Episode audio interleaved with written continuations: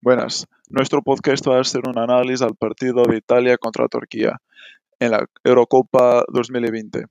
Hace mucho tiempo que estas dos selecciones se enfrentan, siendo que en 10 partidos Italia ha ganado 7 y empatado 3. Estos resultados muestran la superioridad histórica de la selección italiana. Pero la última vez que se enfrentaron hace casi 15 años, y ahora las selecciones están mucho más equilibradas. Las dos selecciones llegan muy bien a Eurocopa. Turquía ha perdido solo un partido de los 13 que ha disputado, siendo que ha ganado frente a Holanda y empatado frente a Alemania, por ejemplo.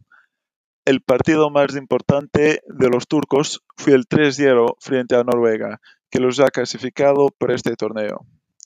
Ya Italia está invicta desde 2018, 27 partidos sin perder, y ha ganado todos los últimos ocho partidos sin sufrir goles, lo que demuestra el equilibrio de la selección italiana, que está muy fuerte con el entrenador Roberto Mancini.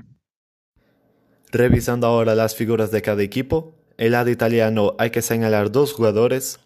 Primero, Nicolo Varela, el, mediocampista, pieza fundamental del intercampeón de Italia, y Immobile, el delantero del Lazio, que es la figura más importante del ataque italiano.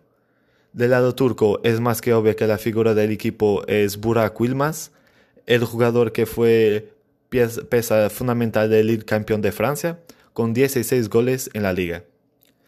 La Turquía tiene características como la solidez defensiva, el sacrificio de los jugadores sin balón.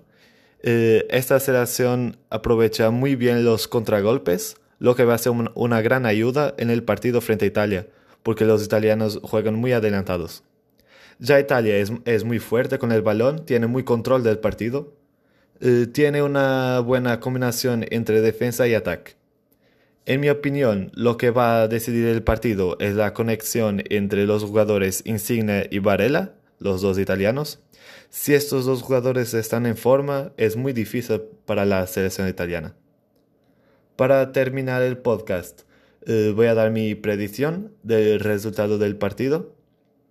Yo creo que va a ser un partido muy disputado, pero al final Italia va, a ganar 2 a 0 y mantener la sucesión de partidos a ganar sin sufrir goles.